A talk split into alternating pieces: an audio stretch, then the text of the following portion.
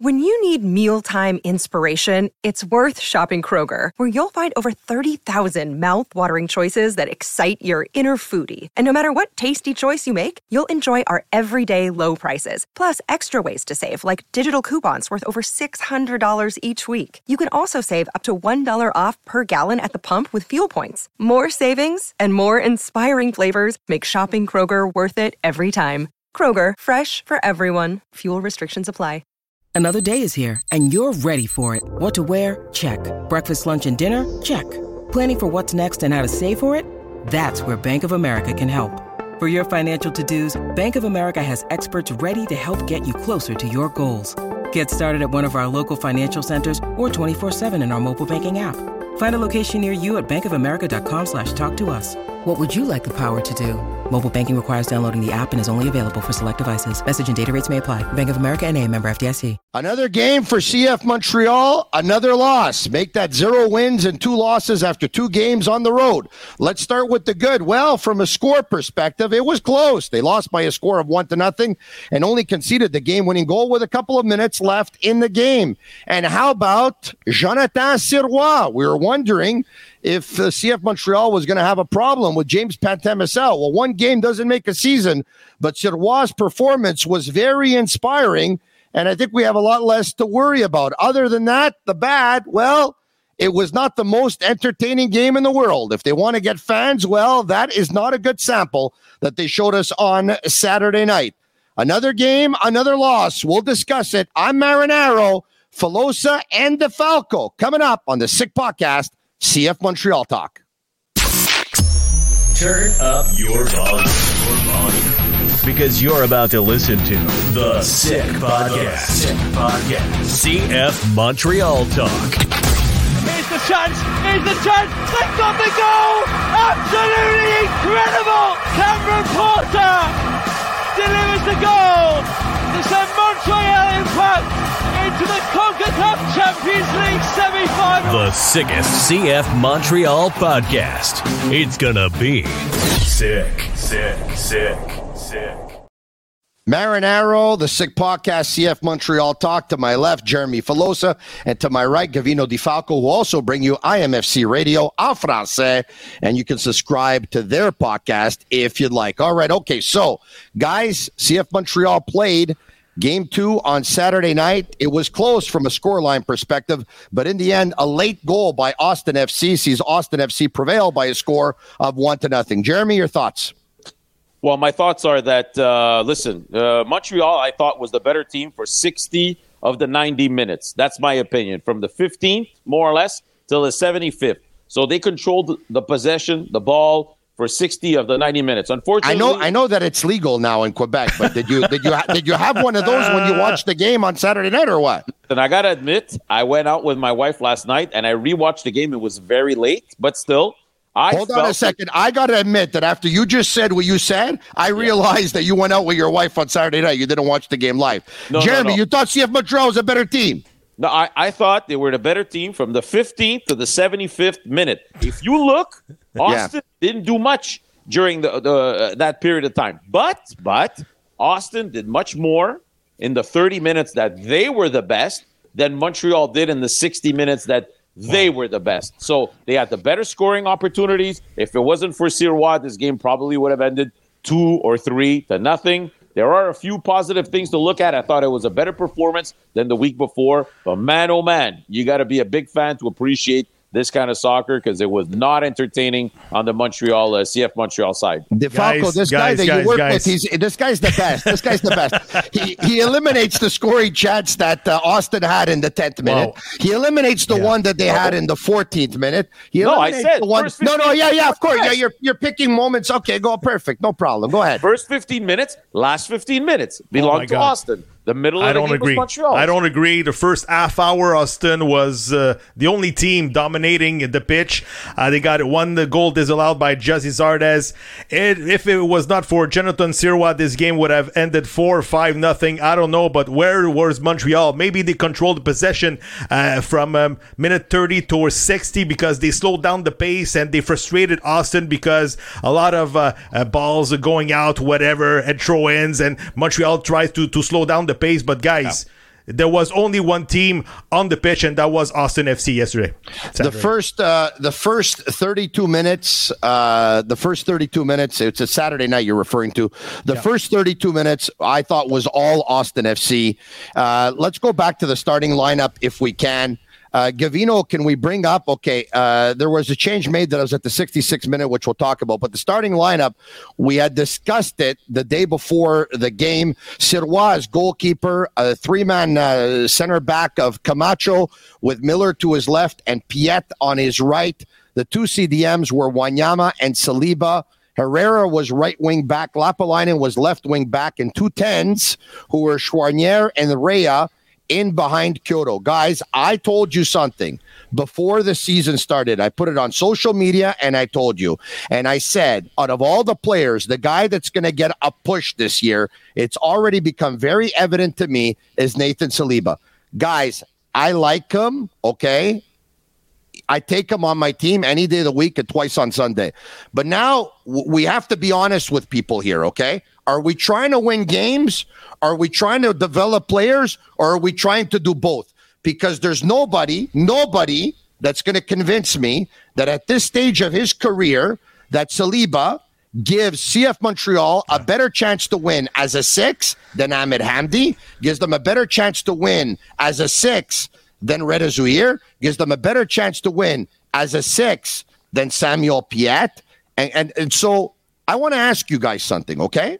Yeah. Week one, two days before game one, the coach said he had two tens. You remember that? Yes. You remember who he said they were? Yeah, Rea and Hamdi.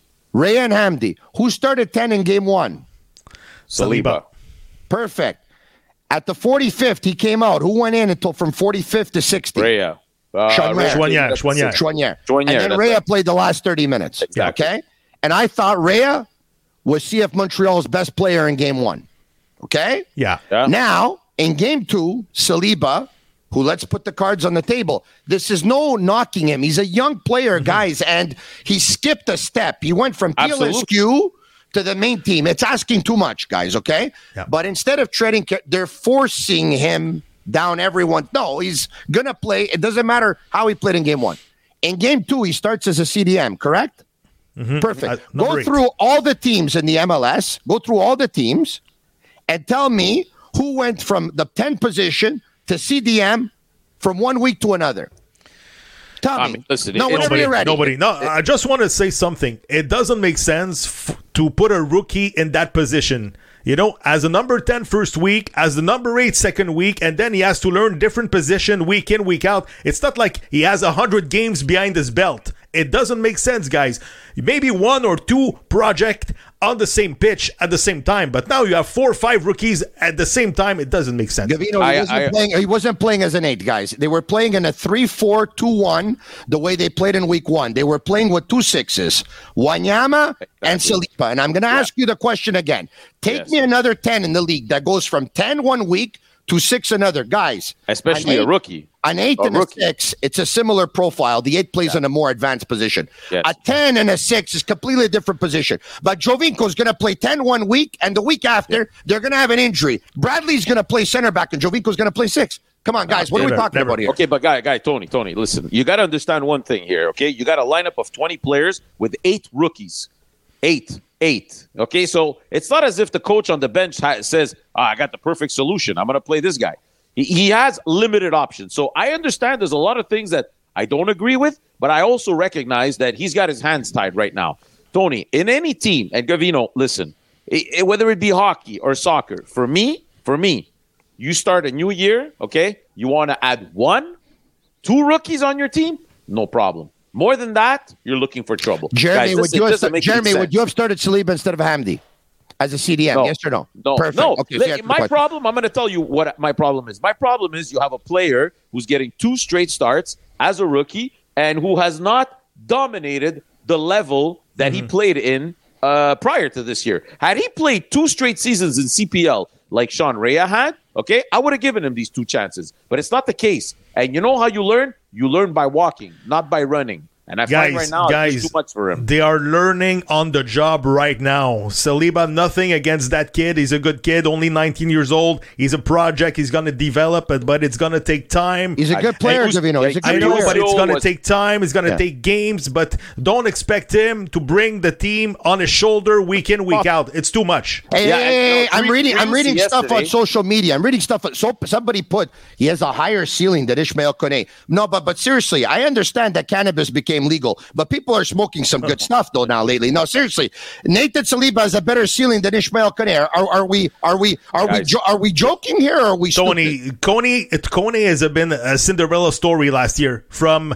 being a practice guy to the World Cup. Uh, you're not going to see that every year. It's impossible. So let's give him time. He's going to need experience. Yeah, we- I, I agree with that. But listen, guys, if Ahmed Hamdi can't find a place in the lineup right now with all the injuries they have and all these rookies that don't have any experience, what is this guy still doing on the team? At the salary that he's making, honestly, seriously, what is this guy still doing on the team? Because if he can't find any playing time right now, he's never going to play. Well, It- you know, and, and, and hold on a second. The, the same thing, guys. It, there's a couple of players that I told you already in a, a couple of weeks ago that are in the doghouse, and and I don't I don't see a future here for them. Reda Zouhir, okay, has now seen Nathan Saliba play a lot more than him. Reda Zouhir came in. We're going to show when he came into the game. Play a lot more than him. Mason Toye hasn't been able to get into the lineup. All right, let's go back to uh, the, the first graphic if we can, right? Because there was the starting lineup. And then there was minute 66. There was a change that was made. Guys, I'm going to come back. So Sean Rea comes out, Offor comes in, and Offor replaces Rea playing right behind Quioto. Guys, I want to ask you a question, okay? Yeah. I want to Yeah. ask you a question. Uh, we talked about, we thought Sean Rea was the best player in week one, correct? Yeah. Perfect. Yesterday in game, or Saturday in game two, who was the best player for CF Montreal? Let's see if we all agree. The keeper. Sirois, we agree. The keeper. Who was the next best player? I would say Piette. Sh- uh, stop, Gavino, please stop. stop I would stop. say no. He, he played a simple game. Well, well, yeah. No, he played in a the simple. fa- in the He, fact that he was made his job. He did his his job, and he, he did cleared the ball. That's it. Yes, that was his job on Saturday. Clear the ball. Don't take chances, and that's it. But He listen, it. I, I, I thought that Rea gave them a bigger dimension. You know, uh, they, they were not very dangerous on corner kicks, unfortunately, with Rea taking them. But in the in the flow of the game, they were more dangerous with Rea in the middle of the park than they were the week before. Rea That's was their opinion. Rea was their best player in game one. Sirois was their best player in game two, and their next best player in game two was Sean Rea for me. And the fact that he came out at the 66 minute, guys, I don't understand how Sean Rea, who had a chance at the 33rd minute, and that was a good play from Saliba, who got a pass from Lappalainen, gave it to Quioto, made a mm-hmm. move, gave it to Quioto. Quioto crossed it to Rea, who extended himself, and the keeper made a very good save. Okay. Sean Rea also set up Matthew Choinière, and Choinière, for whatever reason, instead of taking on his guy, Yeah. slowed down. up. Yeah, slowed down had two great and opened. chances. Two great chances in the game. Once he slowed down, and Yeah. another time when Quioto gave it to him, he shot short side up high for the goalie to make a save. It was a very bad finish, guys. I don't understand Sean Rea coming out, and I'm going to take it. A st- I'm going to I'm going to go. I'm going to say this again, and I said this a couple of days ago. I thought their best lineup going into game two would have been a 4 2 3 1. And I would have played Miller and Camacho at center back. I mm-hmm. would have played Herrera at his off left back. I would have played Brault-Guillard at right back. I would have played Piette and Wanyama as CDMs. I would have played Rea on the left. I would have played Quioto. I would have played maybe Sanusi on the right. And I would have put Offor up top. I give Offor a half. He doesn't do anything. I put Vilsaint up top, and then I give Sanusi a half. He doesn't do anything, and I give Mason Toye to come in from. Anyway, they didn't go with that. Tony, Tony, I believe it was a better lineup. The it's player-. I know, but the players who don't who didn't play yesterday, Logan Ketterer, the backup goalie, number three goalie, Mason Toye, and uh, my friend uh, Jules Anthony Vilsaint, who's still a rookie. Mason Toye. Yesterday, I asked the question to uh, Oh, Hernán Losada. Hold on, Wait, hold on a second. Hold on a second. Why are you still calling him a rookie? Can you ask me this? Now you're making me up. Why are you still calling him a rookie? He went to Sporting Lisbon, which no other young player. Tony, that, he's hold a okay. rookie in the Hold let's MLS. say Hold- no experience in the MLS. Well, okay, perfect. Hold on. I want to Okay. tell you. I want to. I want to tell you. No, this. I'm, I'm. I'm sensitive about this topic because because, you know, all the young kids that CF Montreal has on their team right now, up until 17 years of age, and I can't judge Joel Anthony Vilsaint in the last couple of years because I didn't follow him to Europe. Okay, He was more of a difference maker than them. He was better than them. And by the way, he was better than any single position that he played. As a nine, as a 10, okay. as a seven, as an 11, but, as Tony, a six. You, get, you, you got to remember that the guy joined the team, you know, a week before the season started. He so did Offor. Game. He hadn't so played did Offor. since October. Yeah, but Offor was into his season. He came two weeks before he was playing in Europe. Vincent hadn't played since October. So let's give let's give them time. October. He hadn't played since October, since the end of the last season. Okay, okay, he, guys. He was he was he was left out of the lineup, so he hasn't played. But I'm sure we're going to see him soon. But guys, the reality is this: Yeah. the reality is there are eight n- player. Okay, call them rookies or call them players who have no MLS experience out of 12 in your roster. What I'm saying is, I agree. When I saw the changes, I couldn't really understand what I was seeing. But at the same time, when I look at what the options are uh, on the bench, and I look at how uh, Austin was starting to come and push, and I said to myself, they don't have the pieces on the bench to close this game. Guys. You, no matter who they put, it's not going to happen. It's going to be a miracle Well, if they Jeremy, walk out guys, guys, when I asked Saturday night at 11:30 at night because the Zoom call was you know was very late. I asked Losada where was uh, by the way Mason Toye who proved in this league that he can be a goal scorer sometimes. He said, "You know what? Maybe he was not fit fit enough to start the game, but he was fit enough to stay on the bench." So, you know, eh, what are we doing here? The only guy who proved he score he can score goal score goals is Mason Toye. How come he's still on the bench when you're trailing in game number one and you're trailing in game number two? What is he doing guys, on the between- bench? You, between Sanusi Ibrahim and Mason Toye. Come on. Come on. Seriously. Like Sanusi Ibrahim, I'm sorry to say, this guy, the last two years, should have been playing with the in the CP, in the PLSQ. But- that's but- where he should have been. but two here's a years guy- ago, we didn't have a team, and last year he didn't play with the PLSQ. So it was almost He- a, a wasted year. And Yeah, this he was year, when he see was in the again- doghouse last year. He was in the yeah, He was in the doghouse, but he, he can't help you. The guy needs to Yeah. go dominate somewhere else before he can play in this league. Well, I'm sorry to say. look, I, I I think Sanusi has talent, but uh, but here's the deal, guys. They're trying to trade Mason Toye. They've, you know, I you know I've talked around the league. They've been trying to trade him since last year. You know that, eh? They're trying to trade him. He's got some value. But, but guys, well, he's, doesn't he's not going to have more sense. value on the bench. That's I can tell you Guys, that. it doesn't That's make it. any sense. What- This this organization wants to buy and sell players and make money. They're not going to be making anything if they sell Mason Toye now. It do- it's, it just makes no sense. If Mason Toye No, no, starts but Jeremy, up Jeremy, they and could trade him. through the season, I think could trade him. But Yeah, but Jeremy, they've determined. They're, Jeremy, they've determined already who they want to push, who they want to play, and you who know what? they I'm want not to sure. sell. I'm not sure you're right about this. Well, I, but I am. think I, am right about that. I am right about that. I'm going to tell you right now. They're pushing and they want to play and they want to sell Saliba, and they they want to play and they want to push Sanusi as well. And they want they have more hopes of doing that with Sanusi than they have for Mason Toye. Mason Toye, they want to trade him in the league. Sanusi, they think they can push him, play him, develop him, and sell him. Okay, but listen, guys, let's- bottom line, how many goals they scored after two games? Answer me. How many Zero. goals? That's Zero. it. So Uh, by the way, the what are we academy doing team- here? So the team, the their second division team, has played three games, three friendlies, I think. Zero goals in three games. That's not accurate. I'm pretty sure they've lost all three games and they scored zero goals. Okay, so they played Concordia. They beat them one nothing. So they did score a goal, but they played Université de Montréal. They lost two nothing. They played uh, Red Bulls on the weekend. They lost two nothing. They played Toronto FC. They lost two nothing, and they played York United, and they lost four nothing.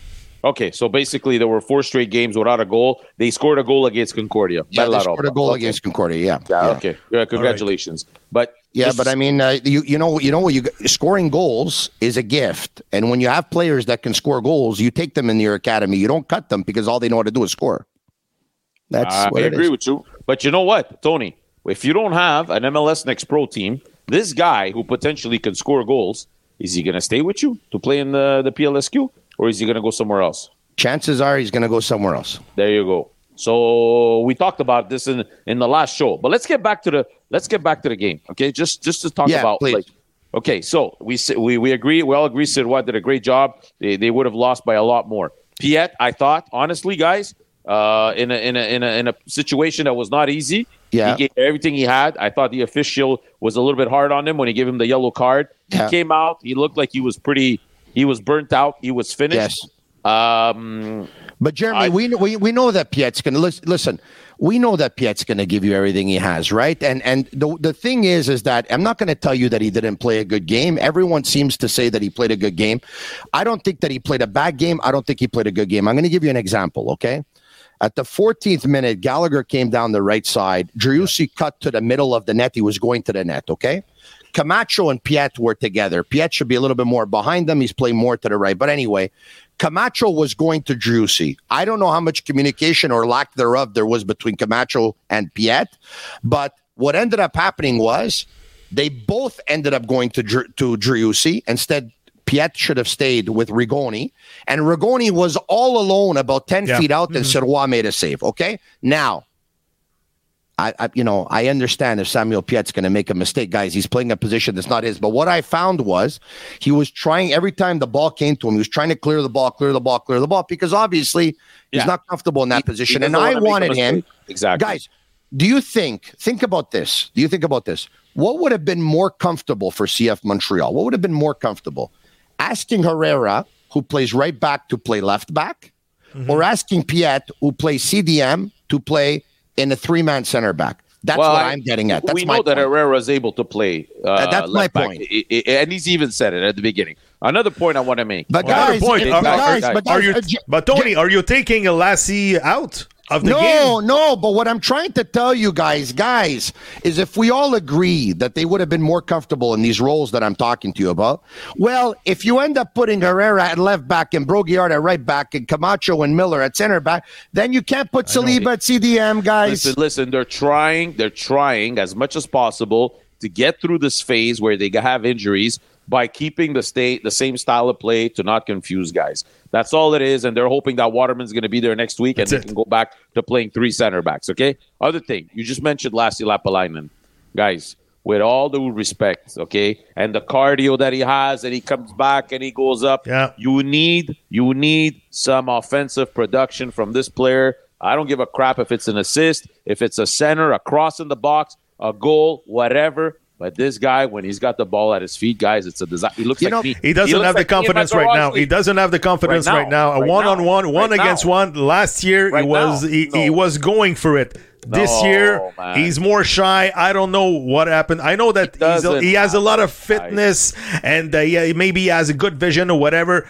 But the, Guys, the, the, need no, no, I know the coach. The coaches like him. Coaches like him from day one because he does everything that the coach is asking for. But is he a threat? No, he's playing but out of position. He's on, playing Gavino. out of position. Gavino, he's got G- it, Gavino, okay, guys, is he a threat? No, but listen to me carefully. He's playing left wing back, and you know that he's got to do offense and Yes, of course. Okay? Guys, Choinière played in behind the striker. They gave him two balls on a silver platter. One, he stopped running, and the other one, he put it short side on a net that's 18 feet long. He put it short side up high in the goalie's hands.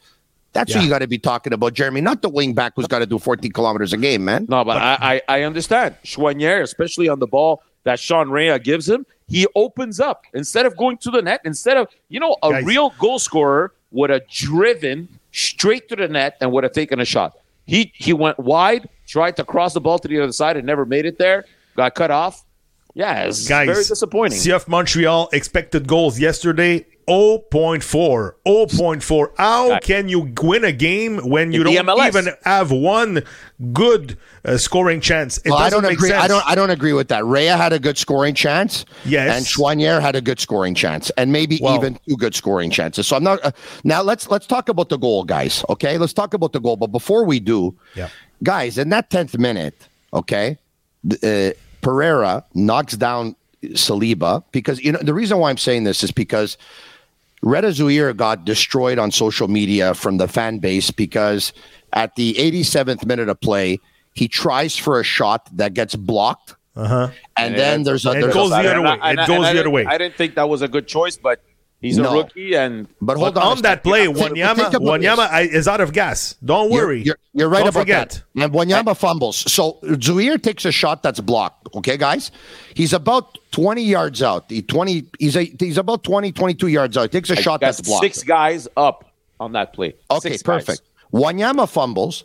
The ball ends up going up. Now it goes the other way. There's a pass to Uh, the right winger, uh, which was, I believe, the pass went to Lima. Lima did a cross that Iliadis could not cut off. Lima does a cross. It goes to Gallagher, who heads it. He was just in front of uh, of uh, of uh, Herrera, and then it goes to Urruti, uh, who basically taps it home within a couple of feet. But think about this for a second, okay, guys? Reda Zouhir took a shot that was blocked about 22 yards out. Okay, at the 88th minute, and then the ball goes the other way. It goes back. I don't know how many yards the other way it goes. Mm-hmm. Another 80 yards b- back the other way, and there's a couple of more mistakes and missed assignments that lead to a goal. Okay, and everyone's hammering him. But in the 10th minute of play, Nathan Saliba, mm-hmm. just outside his box, gets knocked off the ball by Pereira, who passes the ball to Zardes. Zardes gives a back heel, and then the shot by Rigoni, 10 yards out, is blocked by Miller. Miller Yeah. saved him, guys. He saved a goal. That's a bigger mistake than Zouhir's, but Miller saves a goal, Yeah. and nobody saved the goal the other way. So everyone's hammering Zouhir, which I feel bad for him. And But- I, But don't Uh, forget you know that what, I- I Saliba had a yellow card at the eighth minute, so he doesn't minute, play yes. maybe the same game after, you know? But, You're right. but, but you know what? You're There was um, I remember there was a situation last year, late in the season, uh, early in the season, where it's a little bit of a similar situation where uh, uh, it's late in the game, and I think it's Ismael Kone who takes a shot, okay, and the shot is is rapidly blocked. The ball goes to the other side, and Montreal ends up taking a goal, and I think they lose. Uh, I don't remember where they lost or they tied, whatever it was. This is this is a young player, unfortunately, uh, because when I looked up and I said, as soon as he, I saw that he was ready to shoot, I said to myself, no, because there were so Yeah. many players Yeah. up, and I said, if by any chance this shot is blocked, it's going to end up on It's the other side. It's going to go the other way. But when Exactly. Losadas are, is saying that he played with three number nines in the second half, did you see a difference in the lineup? Did you see like uh, waves of at- attack from uh, Montreal? I didn't see No. it. I haven't No, seen was it. I haven't seen it- nothing in the last third, guys. It was last worse. third defensively and offensively. I haven't seen nothing worse. from CF It was Montreal, worse. Let- even with three nines on the pitch at the same time. Let's bring up the graphic of Vino if you can with the last changes that were done. Okay. Uh, Ibra- at the 72nd minute, you got uh, Offor, Ibrahim, and Quioto. Those are clearly the three nines that he's talking about. But it seemed like Offor and Ibrahim played in behind Quioto at the 72nd. At the 87th, uh, Iliadis steps into Lappalainen's position. Uh, and um, and uh, Ibrahim is still there behind Offor, who comes out top because Quioto was nursing an injury. By the way, did you see Quioto taking his time to come off the Yeah. field? And the therapist is actually telling him to rush. And Quioto's Yeah. looking at him and saying, What are you doing, man? I'm wasting time. You want to leave me alone? yeah, yeah, yeah. I saw that, and in That the was- end, it ended up biting him in the butt because they need time to get that uh, equalizer. But anyways, they, they got nothing going there at the end. But what I'm saying is, with all due respect for Elias Iliadis, okay, again, again, you have a coach here who has to use a player who has no MLS experience to come in and close a game in Austin where you know that it's a the atmosphere is crazy. You know that the other team is pressing, is pushing. It's far from ideal. Far from Guys- ideal. You understand? Guys, the I team with you. looked out of gas. I'm sorry, but those players who were taken out of the field, Quioto, Piette, and all those guys, cramps, you can say whatever you want, but this system from Losada is asking a lot of endurance, is, lot, is asking a lot of energy, up and down, verticality. As soon as you get the ball, you try to score a goal. It takes a lot of energy out of the players, guys. I'm worried. Okay. Uh, final thoughts here. I'm going to say this. I'm going to say that uh, I'll give you guys a chance to respond, of course. Is that, guys, don't get me wrong. I don't want my message to be interpreted the wrong way, okay? If there's anyone who wants young players to play in Quebec, believe me when I tell you, it's me. As a matter of fact, I'd like for them there to be more of them. And the more players from here, the great. I think it was awesome that they had four players uh, uh, from here that uh, Yeah. even more that started and all that stuff. I, I think all of that is great. But when we ask you what the goal is this year, and you say, well, uh, that it's to win games, all right. Our goal is to win. When some when some say it's to develop, and you say, well, yes, it's to develop, but the goal is to win. Guys, they didn't field the best lineup in week one, and they didn't field the best lineup in week right. two. That's what I'm I- trying to tell you. They're fielding a lineup where they're hoping to develop, push, Mm-hmm. play, and sell and win instead of putting together a lineup with objective number one to Mm-hmm. be to win. That's all I'm getting at. That's Listen, it. uh, what I'm going to say is, I don't think right now you have the players to put a lineup on the field that will allow you to dominate anybody. I think right now all you're doing is you're in survival mode. Like I said, you have eight players who have little or no MLS experience, and you're not going to be winning many games uh, with that lineup. Let's hope a couple of the, the veterans come back. But again, the only veteran that's really not there, there's two guys. Matko, Miljevic makes a Yeah. difference, obviously, and Joel Waterman, who's Yeah. now a young veter- veteran. Everybody else, Guys. even the other guys that are not there, it's not as if they have a ton of MLS experience. Montreal doesn't have the luxury to have some players on the DL, and right now it's catching to us. Don't forget that the MLS, every transfer window, the, the league grows in talent, grows in good players. And us, what what did we do in the last transfer window? Practically nothing. So uh, Love that's not good Sirois, news. guys. Sirois Yeah. was fantastic, eh? Yes. hundred percent, hundred. Yeah, very good, very happy good for the first kid. for and uh, in a couple of weeks, we might have another debate, guys, between either Pantemis or Sirois. But yesterday, hmm, very nice We'll, performance. we'll, we'll see. We'll see when we get there. Hopefully, uh, they, they won't be out of uh, they won't be out of the running already by then. but Tony, and- we don't press on the panic button because we haven't lost a game at home yet. Don't I- forget I- that. I get, I get it, but in a couple of weeks, you're playing a game at home versus Philadelphia at the Olympic Yeah. Stadium. Correct? yeah, yeah, You're going to need to sell some tickets. Correct? Correct. yeah. You might not. You might. You may have lost game one, and you may have lost game two, and you might end up losing game three in Nashville. But for those who are watching, you got to give them more than just the fact that the home team is coming home and they're playing a game and that it's going to be an event. You have to give them something to be excited about, guys. And Yeah, if they go a third game, they don't win, they don't score a goal. I mean, honestly, it's going to be tough for people to have a good reason to want to buy a ticket and and be there. Uh, we're going to do this again in a couple of days. Of course, CF Montreal is going to be practicing all week long at the Olympic Stadium. Last week, Monday, was a day off. This week, it's not a day off today. So they're going to be practicing all week long. On Friday, they're going to leave for Nashville.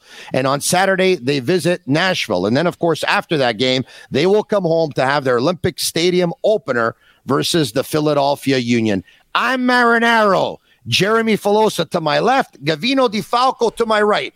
Tell your friends about this podcast where there's no hold barred. We don't hold back. We give our opinions, whether we're right, whether we're wrong.